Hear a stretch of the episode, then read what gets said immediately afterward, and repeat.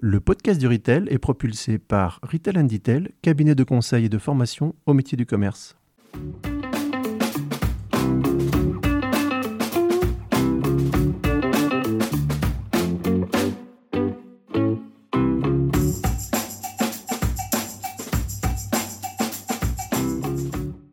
Bonjour et bienvenue sur le podcast du Retail. Je suis Sylvain Audrin, un des artisans de ce podcast dédié au commerce d'aujourd'hui et de demain.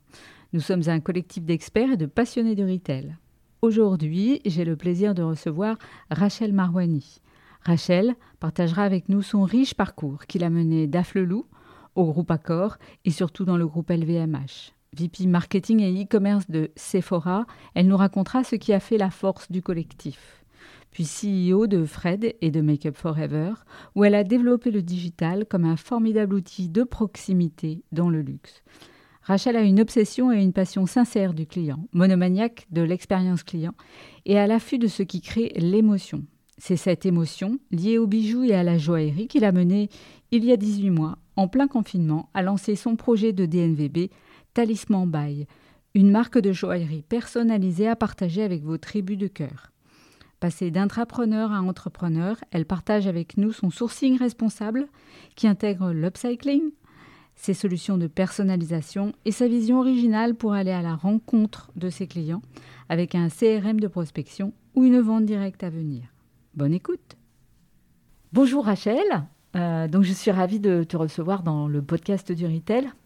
Euh, c'est vrai que c'était un vrai plaisir parce que recevoir euh, une femme avec une telle carrière, avec une telle richesse d'expérience et puis aussi une telle capacité d'agilité, euh, c'est un vrai plaisir pour moi et ça a vraiment alimenté une formidable curiosité pour préparer ce podcast. Alors merci beaucoup d'avoir répondu à notre invitation. Merci à toi, avec plaisir. Alors je te propose de commencer bah, par ton parcours, un parcours tout à fait exemplaire. Donc est-ce que tu peux nous raconter ton parcours professionnel? Alors, euh, le parcours professionnel en quelques mots, euh, je crois que je le résumerai en disant que euh, ma colonne vertébrale professionnelle, c'est le client. Donc, toute, toute, ma carrière, je l'ai fait autour des problématiques de clients. Donc, j'ai commencé chez Alain Flelou en stage et puis j'y suis restée trois ans.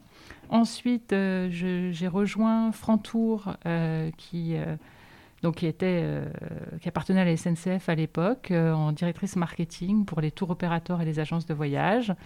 Et Frantour s'est fait racheter par le groupe Accor, et donc j'ai eu l'opportunité ensuite d'évoluer au sein du groupe Accor sur des sujets euh, de vente directe aux consommateurs, toujours, dans le pôle tourisme, puis sur accorhotel.com, dans le, donc sur, sur Internet, sur la partie e-commerce et tout le développement du e-commerce à l'époque.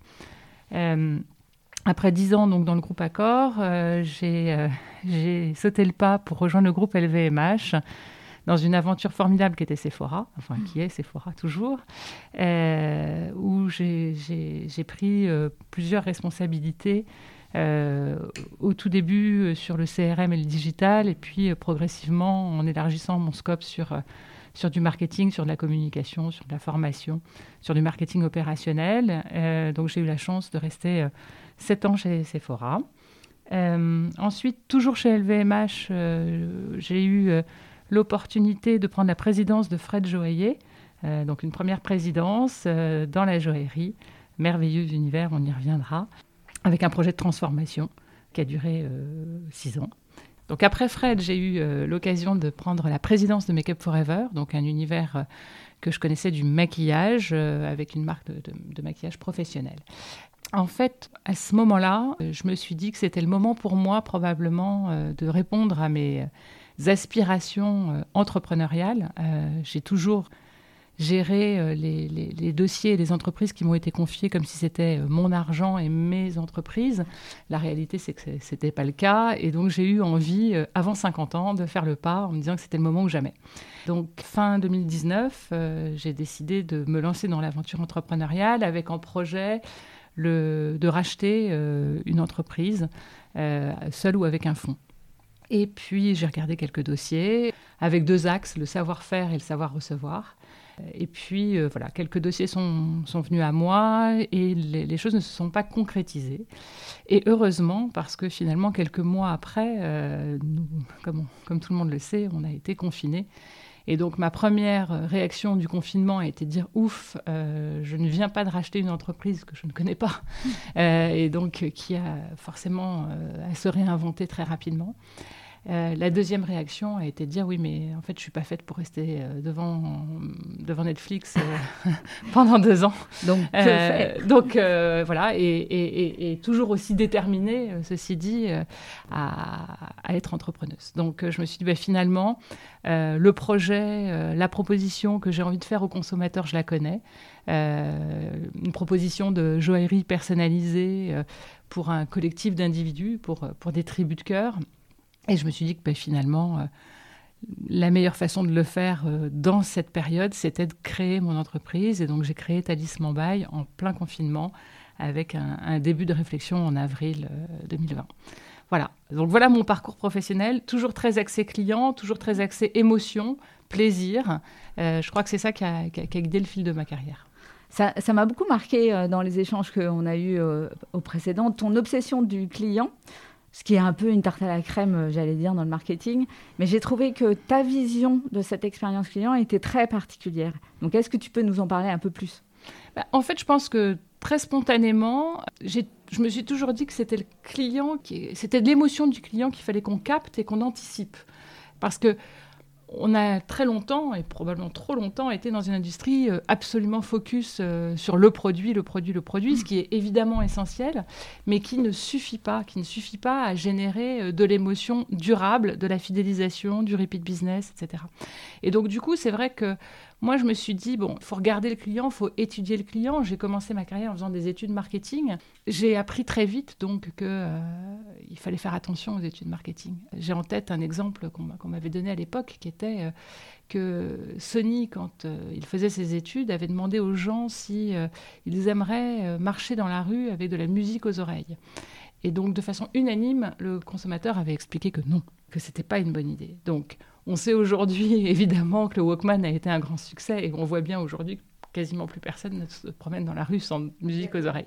Donc, euh, ce qu'il faut, euh, c'est être obsédé du client, euh, presque monomaniaque hein, en ce qui me concerne, de me dire qu'est-ce qu'il veut et, essayer de capter finalement ce qui va générer de l'émotion. je crois qu'il ne faut pas attendre d'un client qui nous dise voilà ce que je veux, mais voilà ce que je suis voilà ce que j'ai envie de vivre, voilà l'expérience qui m'apporte quelque chose. Et avec ça, eh ben, il faut être inventif, il faut être audacieux, il faut, il faut être avant-gardiste et, lui proposer des choses qui sont euh, plutôt euh, en avance de phase que post-description par lui. Donc créer de vraies émotions dans l'expérience client, ce qui n'est quand même pas toujours le cas, surtout quand on parle du retail. Euh, tu as un parcours qui est extrêmement riche et j'allais dire une très belle carrière. Alors est-ce qu'on peut dire que tu as géré euh, ta carrière Et si oui, comment? Je crois que je ne sais pas ce que c'est gérer une carrière.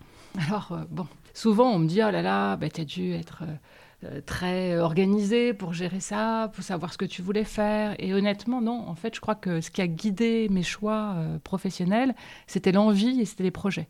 Donc l'envie de, de, rejoindre une entreprise, une équipe, un projet. je me suis jamais, mais vraiment jamais dit, je prends ce job parce que ce job me permettra de faire le job d'après.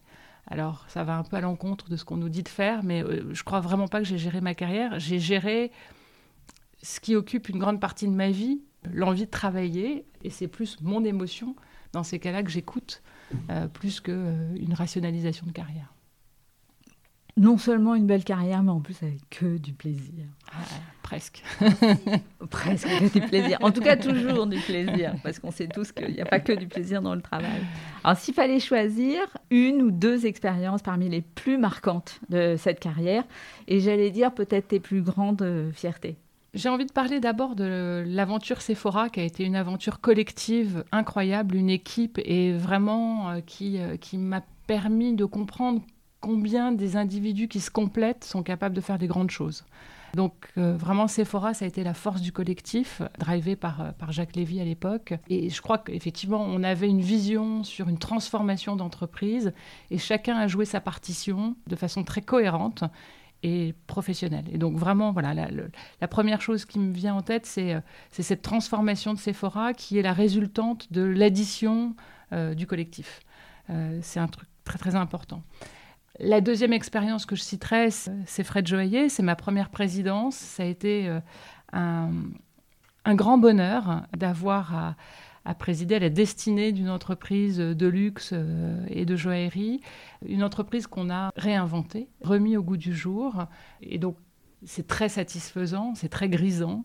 C'est formidable de constituer une équipe et de se dire que ben, tous ensemble, on va le faire et puis tous ensemble, on l'a fait et puis j'imagine qu'à l'époque, euh, bon, Fred, on est déjà dans le luxe.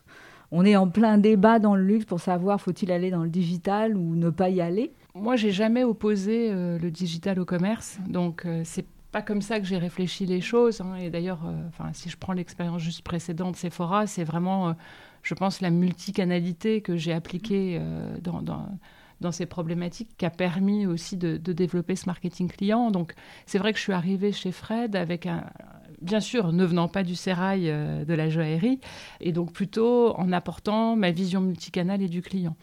J'ai eu envie chez Fred d'utiliser le digital, bien sûr, comme un outil de vente, mais pas seulement, comme un outil d'information, comme un outil de proximité et je crois que ça, c'est très important parce que euh, si on réfléchit à l'expérience retail, un sujet qui nous anime euh, toutes les deux, c'est, c'est quand même compliqué, la joaillerie, parce que le premier contact que votre client a avec la marque, c'est avec un, agent de sécurité. Donc d'abord, vous sonnez, il y a un agent de sécurité qui vient, qui vous regarde, qui vous ouvre la porte, et puis qui vous laisse rentrer. Donc, en termes de bienvenue, on a fait euh, plus facile. Euh, donc ça, c'est une des premières choses d'ailleurs qu'on a travaillé en se disant, mais finalement, ça, on ne peut pas l'enlever, c'est de la sécurité. Mais comment on peut faire pour que le client il soit moins impressionné? Donc le digital sert ça. On se renseigne en ligne, on réserve un rendez-vous, on regarde les produits, etc. Donc on se sent déjà plus armé, si je puis dire, pour, pour aller dans le point de vente physique du luxe.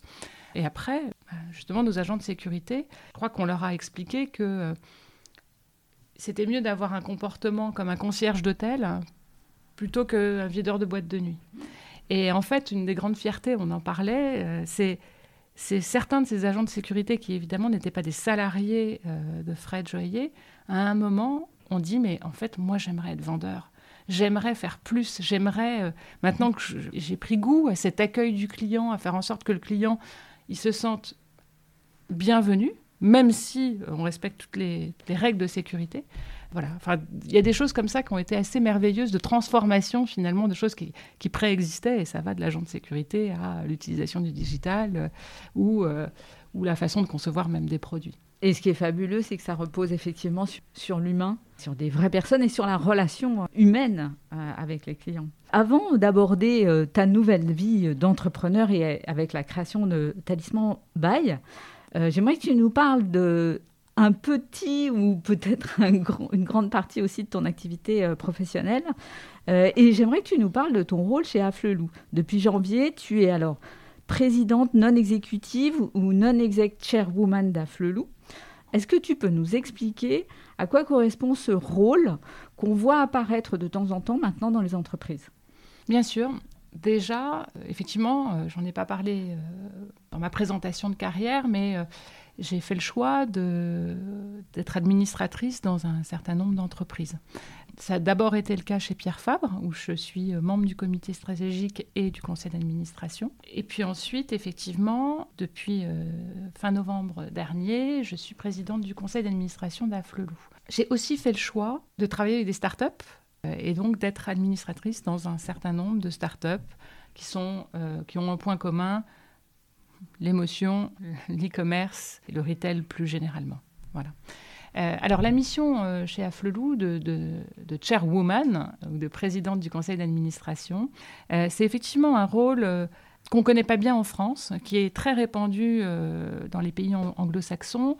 Et on va dire que l'objectif qui, est le mien dans, ce, dans cette mission, c'est de faire en sorte de s'assurer que on a le bon management en place, donc euh, le bon président, euh, la bonne équipe de management, et qu'on a le bon projet. Donc on définit ensemble hein, le rôle de, de chairwoman, comme son nom l'indique, est non exécutive, donc je n'ai pas un rôle hiérarchique par rapport aux équipes. Et tout l'enjeu est d'accompagner euh, donc le, nouveau CIO que, que, nous venons de nommer, ainsi que son équipe, euh, pour la définition puis la mise en place d'un plan stratégique à 5 ans. Voilà, donc c'est un rôle stratégique qui mhm. permet d'avoir un peu de recul. On n'est pas euh, dans le quotidien et donc euh, on, a, on, a, on a des sujets euh, sur lesquels on se met des plans d'action pour être sûr que ces sujets qui sont clés pour le développement de l'entreprise seront bien traités dans les prochaines années. Voilà. Donc c'est une vraie collaboration avec le CEO pour construire le plan stratégique.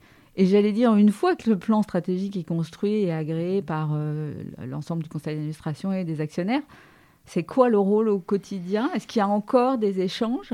Il y a toujours des échanges. Enfin, et, je crois qu'en fait, c'est une grande richesse, des échanges. Donc, euh, je, pense qu'une fois qu'on a défini le plan stratégique et qu'on le met en œuvre, euh, d'abord, et malheureusement, on l'a vu avec cette pandémie, il y a toujours des imprévus. Donc, euh, ça fait partie de, ça, de savoir euh, réajuster un plan et le, réadapter. C'est aussi euh, avoir des opportunités. De, que, fait le marché Est-ce qu'il y a des nouvelles tendances? Est-ce qu'il y a des, sujets qu'on devrait adresser? Donc, oui, absolument, on le voit sur, sur, la durée comme un échange et une collaboration avec le, le CIO et ses équipes. Donc, superbe ressource en fait pour un CEO. Une fois que la, relation, j'imagine, euh, s'est installée. En tout cas, c'est une belle aventure que de participer à l'établissement du nouveau plan stratégique d'Afflelou, dont j'imagine on entendra parler dans, quelques puis, semaines. Puis c'est formidable parce que, comme tu le disais, euh, Monsieur Afflelou a été mon premier patron et euh, c'est quand même merveilleux d'avoir cette occasion de réaccompagner l'entreprise, évidemment, de façon différente. Alors, Passons maintenant à ton actualité. Donc euh, après euh, ce parcours, donc tu es passé, on l'a vu, d'intrapreneur à entrepreneur. Donc il y a 18 mois, tu as lancé euh, ce projet. Alors forcément, il y a des qualités communes hein, entre intrapreneur et, et, entrepreneur, mais enfin c'est quand même, j'imagine, un changement de vie drastique. Monter sa boîte, ça demande de consacrer toute son énergie. Et puis, c'est toujours un pari avec une dose de risque. Alors, qu'est-ce qui t'a amené véritablement à ce choix? Et qui plus est, en plein confinement? Le choix, euh, c'était vraiment quelque chose que j'avais en moi. Hein. C'était une envie, euh, évidemment, assez... Euh, incontrôlable de dire je, veux faire ce, projet d'entrepreneur, je me sens entrepreneur, mais, mais, depuis toujours. Hein. et donc du coup, je me suis dit, voilà, c'est maintenant et, et je veux le faire. Mais bien sûr, tu as raison, la vie, elle est très, très différente. Tu passes euh, d'une situation où tu as 3000 collaborateurs à une situation où tu as zéro collaborateur. Donc, euh, effectivement, euh, il y a un temps, pas d'adaptation, parce que je savais très bien, je, savais très bien que j'allais avoir moins de monde, voire pas de monde du tout. Mais ça fait partie du, parcours d'entrepreneuriat. Hein. donc, j'ai pas été surprise par ça. On va dire que, effectivement, ce qui a été assez challenging, c'est de faire ça pendant le confinement. Hein, euh, je rappelle qu'à l'époque, euh, euh, bah, les écoles étaient fermées. Moi, j'ai un fils qui a, qui a 10 ans, hein, donc bah, j'en ai fait mon premier associé. Hein. on va dire que on a fait la comptabilité ensemble. Je lui ai donné les, les, voilà, les exercices pratiques parce que bah, finalement, je pouvais pas jouer au Monopoly toute la journée et monter ma boîte en même temps.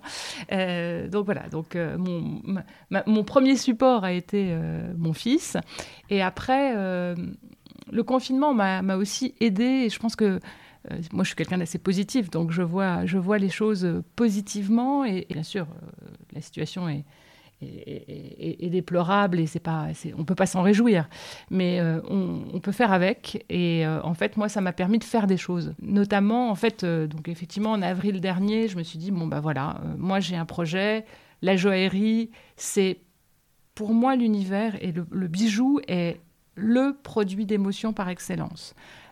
N'importe qui, on peut demander à n'importe qui autour de nous, c'est quoi l'histoire de ce bijou Qui te l'a offert Quand Quelles étaient les émotions associées On s'en souvient toujours. C'est le seul produit que personnellement j'ai trouvé qui répond à ça. Donc pour quelqu'un qui est monomaniaque du client et de l'émotion du client, là en fait j'avais découvert et c'est vrai que je me suis fait piquer par le bug de la joaillerie euh, vraiment bah, chez Fred où j'ai découvert ça et je me suis dit mais c'est tellement formidable d'avoir ce produit qui, par essence, euh, draine cette émotion. Très rapidement, je me suis dit que c'était dans la joaillerie que j'avais envie de continuer euh, à travailler. Et ensuite, je me suis dit que finalement, toujours dans cette logique de, mais finalement, qu'est-ce qu'on peut proposer aux clients de différent. Ou, je me suis dit la personnalisation. La personnalisation, j'ai toujours été convaincue que c'était un attribut fondamental d'une enseigne, de savoir finalement gérer son client. Alors en one-to-one, parce qu'aujourd'hui, en plus, les outils digitaux nous permettent de faire du one-to-one, de savoir ce que le client veut, comment il consomme. Alors, il ne faut pas voir les, cookies et, tout ça comme juste euh, des choses qui nous permettent de traquer et fliquer. Non, au contraire, il faut le voir comme des opportunités de suivre les clients sur euh, ce qu'ils font, ce qu'ils aiment, ce qu'ils veulent, etc. Et donc, euh, de pouvoir leur proposer le bon produit. Le produit et le bon produit étant le leur. J'ai beaucoup travaillé euh, tout au long de ma carrière sur ces aspects de personnalisation. Et donc, quand j'ai réfléchi mon projet, je me suis dit que c'était évidemment une brique essentielle qui était mais comment on va pouvoir proposer au client de faire un bijou ou une collection de bijoux qui lui ressemble et qui est son propre bijou. C'est évidemment un peu challenging parce qu'il faut faire du sur-mesure, mais euh, dans la joaillerie, quand on commence à parler de commandes spéciales ou de sur-mesure, on est sur des paniers qui sont euh, en général à plus de 30 000 euros. Donc on est vraiment. Et moi j'avais envie de proposer aux clients quelque chose qui soit euh, plus accessible, tout en restant euh, un bien de luxe, donc avec toujours de la matière précieuse, euh, mais que, que, le client puisse se l'approprier et se le personnaliser. Le deuxième volet que j'ai voulu agréger, c'était l'esprit du collectif. Je crois que pendant ce confinement, on a vu, on a senti, on a ressenti bah, le manque euh, le manque d'interaction, euh, alors l'interaction sociale en général et, l'interaction avec les gens qu'on aime en particulier. Euh, et donc cette, force du collectif et cette envie d'être finalement relié, d'avoir un signe de ralliement, d'avoir un signe de protection, quelque chose qui m'est apparu comme assez fondamental. Et donc voilà, est né Talisman By pour pouvoir proposer aux gens, effectivement, d'imaginer et de créer des collections de bijoux qui leur ressemblent et qui les rassemblent. Euh, la marque s'appelle Talisman By parce qu'elle va accueillir le client dans sa marque. Euh, donc ça va être, je crois, la première marque de luxe dont le nom du client ou le nom du groupe du client va venir constituer la marque. Donc ce sera Talisman By Mon Merveilleux, Talisman By Les Magnifiques, Talisman By Sylvain, etc. etc. Voilà. Euh, pour revenir aux, opportunités dont je parlais, euh, que nous avons saisies pendant le confinement, ben, ça m'a permis de travailler ou retravailler avec des gens avec qui j'avais pu travailler précédemment et qui, euh, par concours de circonstances, finalement, étaient dans une activité moindre du fait du, du confinement et ont tout de suite accepté de m'accompagner à développer ce projet, que ce soit d'un point de vue design, d'un point de vue développement, d'un point de vue stratégique.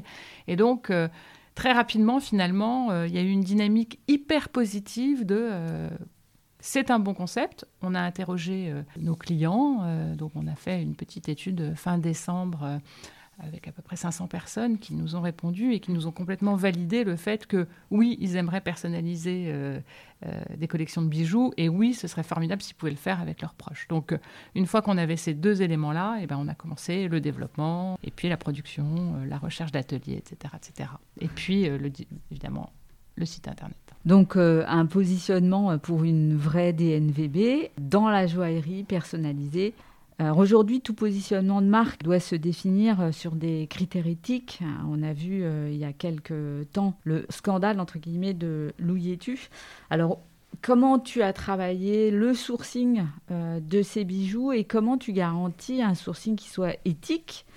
Et puis j'ai vu aussi que vous travaillez aussi l'upcycling, donc on peut venir aussi avec ces bijoux. Donc comment vous avez résolu finalement ces deux problèmes de responsabilité sur, euh, sur le, autour du produit. Alors, tu as, tout à fait raison. Euh, la responsabilité est clé. Pour moi, ça ne suffit pas comme promesse. C'est un. évidemment, aujourd'hui, on ne peut pas créer une marque sans se dire quelle, est, quelle est notre responsabilité. Enfin, c'est une conviction. Dans les choix forts que nous avons faits, nous avons fait le choix d'une fabrication en Europe, euh, en Italie plus précisément, dans, des ateliers euh, qui sont certifiés, donc on a exactement la traçabilité de tous euh, les matériaux, etc. Donc on, appelle ça le RJC. Ça, ça a été la première chose. On s'est dit, on veut travailler avec des ateliers qui ont un niveau de, qualité et, et, de traçabilité très important. C'est bien sûr plus coûteux mais c'est essentiel. Mmh. la deuxième chose, effectivement, on a travaillé avec cette idée d'upcycling. Alors, qu'est-ce que c'est l'upcycling dans la joaillerie? Qu'est-ce que ça peut être?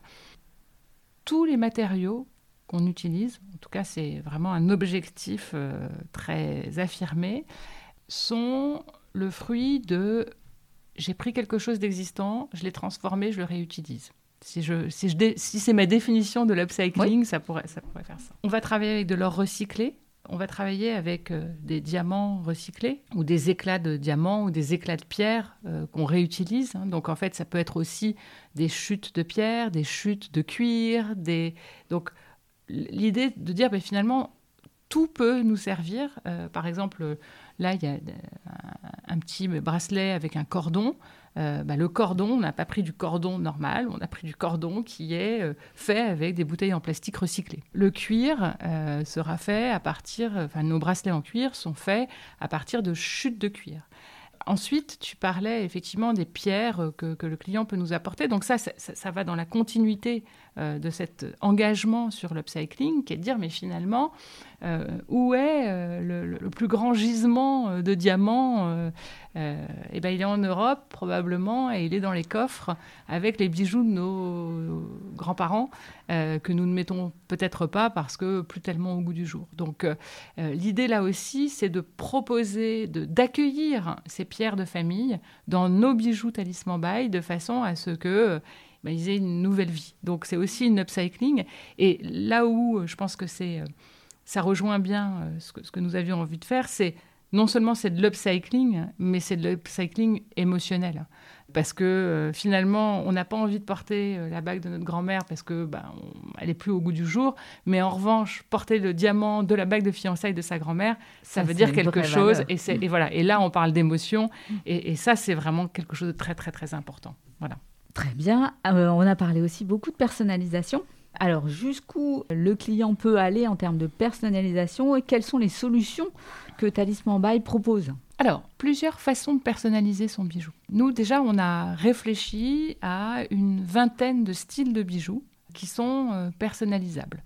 Donc, il y a des bagues, des colliers, des boutons de manchette, euh, des boucles d'oreilles, euh, des broches, etc., etc. On a été vraiment très large dans la façon de, de réfléchir notre offre de façon à ce que chacun trouve son style. Parce que on peut faire partir d'une tribu, mais pas forcément euh, s'habiller pareil ou avoir le même âge, etc. Donc, il a été très important pour nous de définir une collection qui soit euh, large en termes de style.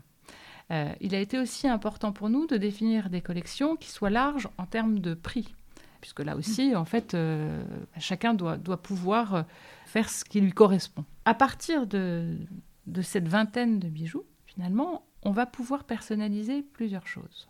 On va pouvoir, donc, on a un symbole, un emblème euh, qui est commun à l'ensemble de ces bijoux, qui est le blason. On en reparlera peut-être un peu après.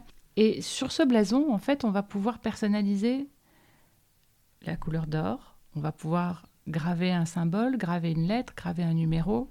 On va pouvoir y mettre des pierres précieuses des rubis, des saphirs, euh, euh favorite, des diamants, euh, un, plusieurs.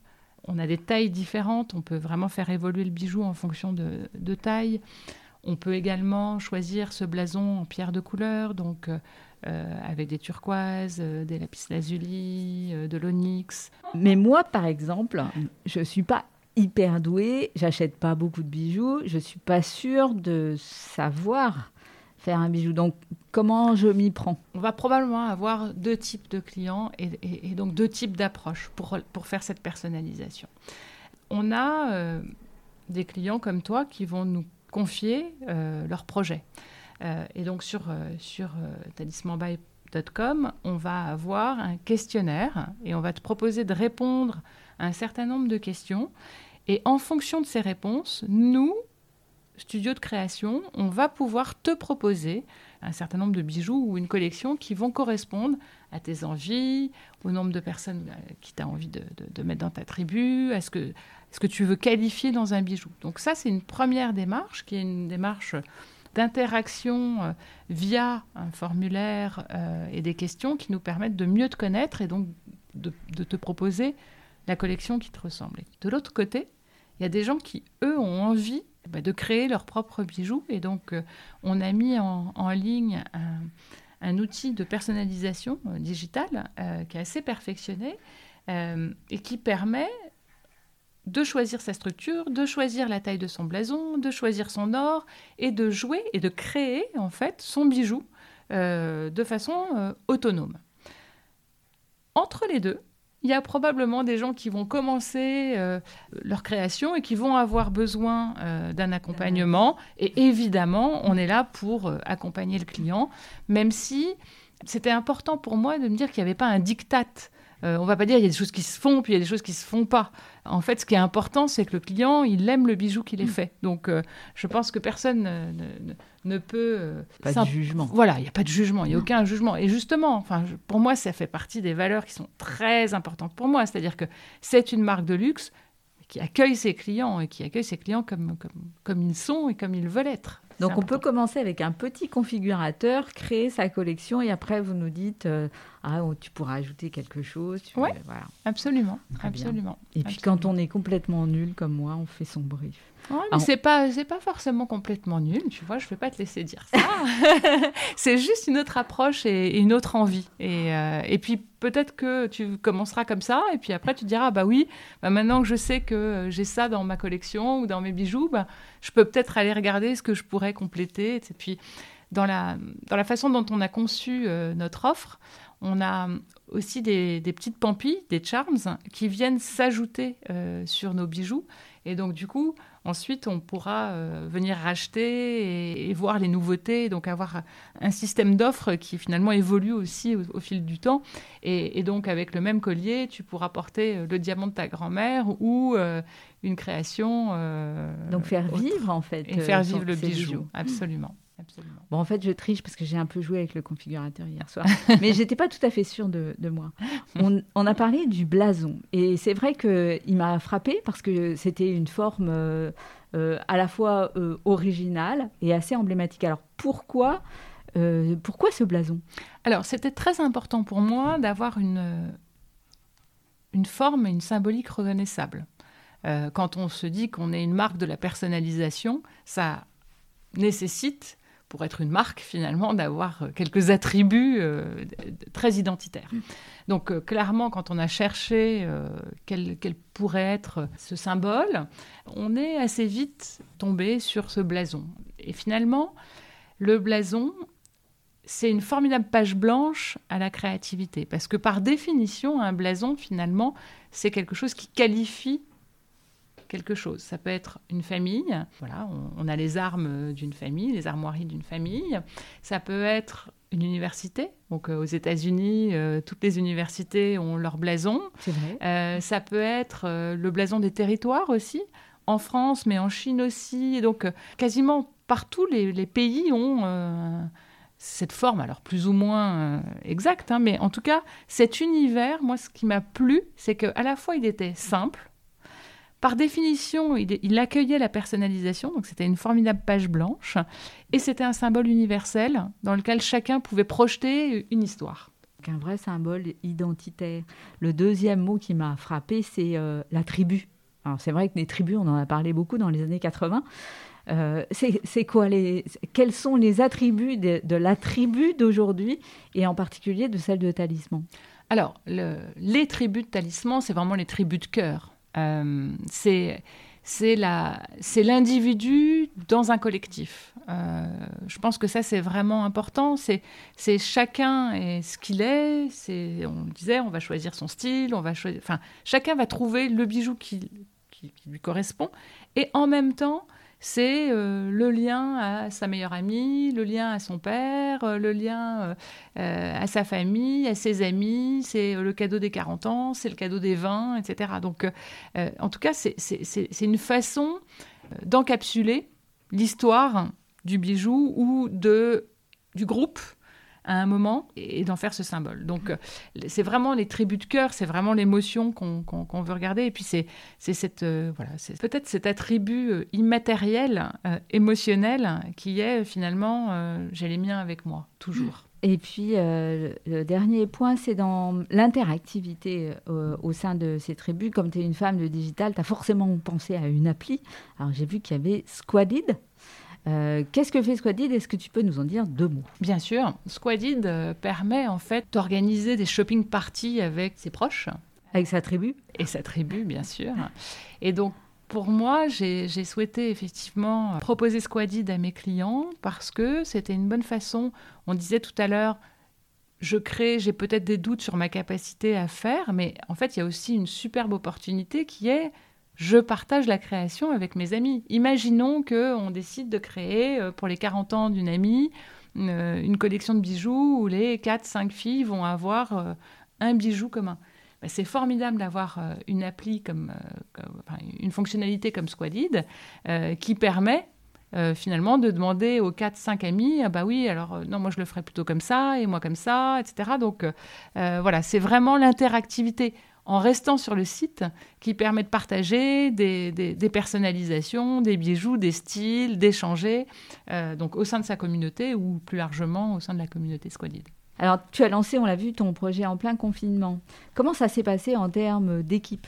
Alors, en termes d'équipe, comme, euh, comme, comme, je te disais, j'ai eu la chance que certaines personnes que je connaissais euh, de, mes vies professionnelles précédentes euh, répondent assez vite présent en me disant on va t'accompagner, on va réfléchir avec toi. donc, j'ai la chance d'être accompagnée par de grands experts, que ce soit en design produit, en développement des produits ou en stratégie de marque. Et avec, euh, avec ces trois personnes, donc on était, on était quatre vraiment à, phosphorer au moment où on a dit, bon, bah, maintenant on a le projet, on a les produits et on va euh, passer dans une autre phase qui est le développement d'un site web, euh, la commercialisation, etc. En fait, on a réfléchi et on s'est dit, on va faire les choses un peu différemment.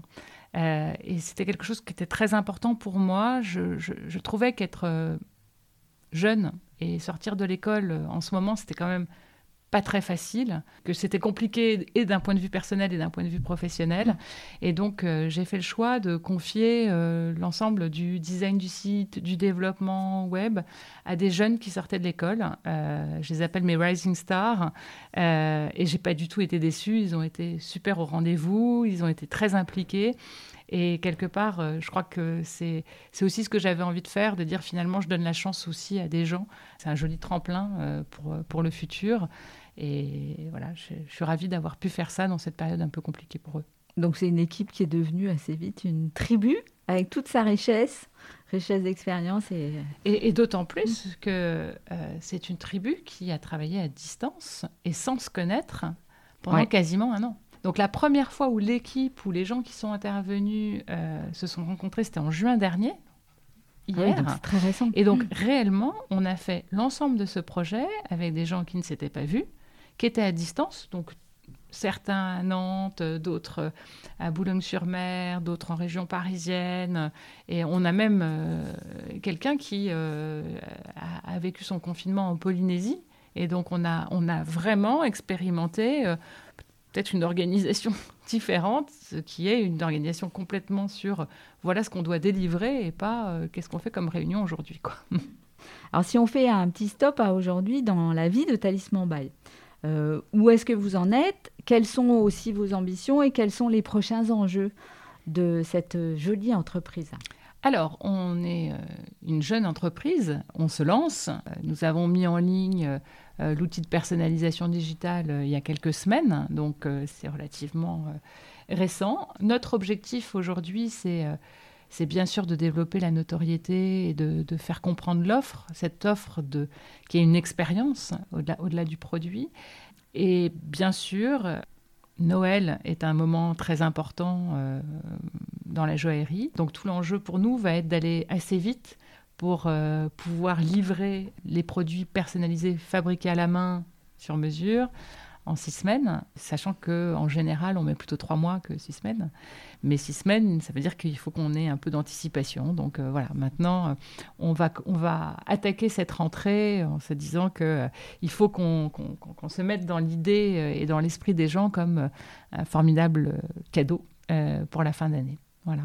Sachant que, évidemment, pour les retardataires ou, ou ceux qui ne qui n'ont pas l'assurance de savoir faire pour quelqu'un d'autre, nous proposerons aussi, nous proposons aussi une, une expérience et la capacité d'offrir l'expérience à quelqu'un pour qu'il crée sa propre collection de bijoux avec les siens ou seul. D'accord, et donc les enjeux court terme pour réussir ce lancement à Noël, j'imagine que c'est des enjeux de communication Absolument. Comment vous construisez votre communication? Alors, on construit notre communication. Euh, évidemment, euh, on a travaillé euh, sur tous les aspects de communication digitale, à commencer par le référencement naturel, bien sûr, référencement payant, tout ce qui est community management et sur l'ensemble des réseaux, hein, bien sûr, un Insta, un Facebook, mais aussi un LinkedIn. Enfin, euh, on, est dans la conversation. En fait, pour moi, ce qui est très important, c'est que c'est une marque conversationnelle qui échange avec ses clients. Donc, partout où on pourra communiquer et échanger avec nos, clients, nous serons là. Et hum, je pense, y compris, qu'on va mettre en place un système de, communication par email et peut-être euh, de faire du, CRM ou du PRM euh, pour, en tant que prospection, parce que je pense que c'est important et que et que voilà, c'est aussi une façon de parler aux clients. Alors j'ai vu aussi que ton ambition c'était euh, d'en faire une marque omnicanal. Quelles sont les solutions physiques que tu envisages? Alors on a un, projet d'avoir un, showroom atelier à Paris, donc un, lieu d'expérience où le client pourrait venir euh, finir son bijou, hein, donc euh, aller jusqu'à la signature finalement de, son bijou dans, dans nos ateliers. Euh, si je suis très franche, euh, j'attends juste un petit peu que le Covid euh, nous laisse un peu tranquille parce que c'est compliqué d'être une marque en lancement et, de prendre des frais fixes. probablement, d'ici la fin de l'année, on aura quelques pop-up stores qui nous permettront effectivement de proposer l'offre de personnalisation. Et puis, on réfléchit aussi à une façon de faire en sorte qu'on ait des ambassadeurs de, la marque qui puissent euh, représenter la marque. Ambassadeurs euh, retailers Enfin, des, des, ambassadeurs indépendants ou retailers. Mais, mais l'idée aussi est d'aller vers les consommateurs. Donc, quand je parle d'ambassadeurs, c'est aussi d'aller vers les gens plutôt qu'attendre que les gens viennent vers nous. Donc, voilà, je te redétaillerai ça hein, quand on aura un peu plus avancé, mais c'est effectivement un peu inversé. Le flux client. Je pense que quand on est une jeune marque, on doit aller vers ses clients et on ne doit pas attendre euh, derrière une, porte et un, vigile euh, le droit d'entrée. donc peut-être aussi de la vente, euh, comme on dit, la vente directe qui revient en force. Je suis passionnée par la vente directe parce que quand on est passionné par le client, on adore l'avoir. C'est vrai. En vrai. Alors nous arrivons à la fin de cette interview. Merci beaucoup pour la présentation de Talisman Bay. Dans le podcast du retail, on a quelques questions euh, signatures. Donc, euh, en particulier la première. ma première question, ça va être c'est quoi pour toi un commerce juste? Je ne vais pas t'étonner euh, en te disant que pour moi, un commerce juste, c'est un commerce qui place le client au cœur de ses préoccupations. Mais vraiment, pas juste qu'il le dit, mais qui, qui, est, qui est donc dans un, dans une authenticité. C'est un commerce authentique, authentique dans ce qu'il fait, dans ce qu'il promet. Il surpromet pas, il fait ce qu'il dit, il, délivre sa promesse. Une entreprise est ou une personne inspirante Ouais, j'ai rencontré beaucoup de personnes très inspirantes, euh, des entreprises aussi. J'ai eu la mm. chance de travailler euh, dans des groupes merveilleux avec des gens formidables. Je crois que je citerai Jacques Lévy, qui est euh, qui était le président de Sephora et qui m'a fait confiance. Et je pense qu'il a été vraiment un artisan de mon développement tant personnel que professionnel. C'est quelqu'un qui, avait une vision du retail euh, formidable. C'est une chance incroyable d'avoir pu travailler à ses côtés et d'apprendre justement ce détail et cette vision stratégique. Jacques est plus là aujourd'hui, mais je crois qu'il continue à m'inspirer et que très souvent je me demande ce qu'il m'aurait dit, comment il m'aurait challengé. Et, voilà. Donc, moi, si je dois en citer qu'un, euh, je m'excuse pour tous les autres avec qui j'ai adoré travailler, mais j'ai gardé Jacques. Une start-up que tu suis et que tu aimerais faire découvrir à nos auditeurs Bon, c'est un peu compliqué d'en donner qu'une. Euh, ah, je vais en donner. Ouais, je vais, je vais, je vais t'en donner trois. Allez, trois. Je vais parler de Squadid, on en a parlé tout à l'heure. Moi, je crois beaucoup euh, à, cette proposition parce que je trouve qu'elle amène dans la dans l'expérience client euh, quelque chose de différent. Euh, et donc, j'invite vos auditeurs à aller regarder. Mm. c'est je pense que c'est probablement l'avenir aussi du, shopping digital. J'aurais envie de, citer mon super voisin, évidemment. Je trouve que c'est une équipe formidable qui a mis le client et le service au cœur de, toutes leurs préoccupations. Et qui, voilà, je trouve qu'ils font un, formidable travail et ils amènent finalement aux retailers des solutions pour que euh, ce service soit jouable et rentable. Donc euh, voilà pour la deuxième. Et puis euh, la troisième que je citerai, c'est Star5. C'est c'est une entreprise qui, qui, est très forte en intelligence artificielle et qui met cette intelligence artificielle au service des retailers. Donc euh, voilà, je trouve, si je dois en citer trois, c'est ces trois-là mon top 3. Donc on va aller découvrir euh, Squadid et Star 5. Alors pour mon super voisin, bah, j'invite tout le monde à aller découvrir euh, Michael Braconnier, qui est effectivement quelqu'un d'extrêmement intéressant, euh, puisqu'on l'a reçu avec un grand plaisir, et c'est un de nos podcasts favoris. Et pour terminer, Rachel, quel conseil tu donnerais aux femmes du retail, euh, qu'elles soient euh, intrapreneuses ou qu'elles soient euh, entrepreneuses, et quel conseil tu leur donnerais pour réussir leur vie professionnelle? Bah, Je crois qu'en fait, le conseil que je donnerais, c'est de réussir sa vie et de faire ce qu'on aime. Donc réussir sa vie professionnelle, c'est aussi avoir un équilibre entre vie perso, vie pro. On se dit, on a souvent, et je ne sais pas pourquoi, cette idée que euh, une femme qui, euh, qui réussit a forcément pas de vie ou euh, bah, pourquoi? Comme s'il fallait choisir. Comme s'il fallait choisir. Donc, mm. Donc faut pas choisir. En fait, il faut faire les choses avec cœur, avec passion, avec dynamisme. Bien sûr qu'il y a des jours où on jongle, évidemment, mais il faut être bien organisé. Il faut savoir ce ce qui est important, ce qu'on peut délivrer, ce qu'on ne peut pas délivrer, et toujours s'organiser pour, euh, pour faire en sorte que tout soit euh, le plus fluide possible. Alors, je ne dis pas que c'est 100% fluide toujours, ça serait complètement mentir, mais en tout cas, c'est se faire confiance sur euh, notre capacité à faire et, mm, et s'aider et s'entraider. Et ne pas avoir peur de dire aujourd'hui, j'ai un impératif euh, personnel qui m'empêche de faire quelque chose. L'engagement, c'est de faire avec et de faire en sorte qu'il n'y ait pas d'impact. Euh, voilà. Mais, pour moi, c'est un tout. On réussit pas sa vie professionnelle. On, en fait, on fait juste des choses qu'on aime. Enfin, en tout cas, c'est vraiment le conseil que je donnerais. C'est, écoutez-vous sur ce que vous aimez, ce que vous n'aimez pas, et puis euh, faites tout pour, pour avoir du plaisir au quotidien. Merci beaucoup pour ces excellents conseils. Euh, qui seront utiles à tous. Euh, eh bien, merci beaucoup, euh, Rachel, pour à la fois ces conseils, à la fois aussi pour tous les projets que tu mènes aujourd'hui et pour l'inspiration que tu nous as donnée. C'était pour moi aussi un moment d'émotion où j'ai appris beaucoup de choses. Merci beaucoup et à très bientôt sur Talisman Bail. Merci beaucoup, à très bientôt. Vous avez aimé ce podcast? Alors abonnez-vous au podcast du Retail, mettez 5 étoiles et retrouvons-nous sur les réseaux sociaux et dans toutes les bonnes podcasteries. À bientôt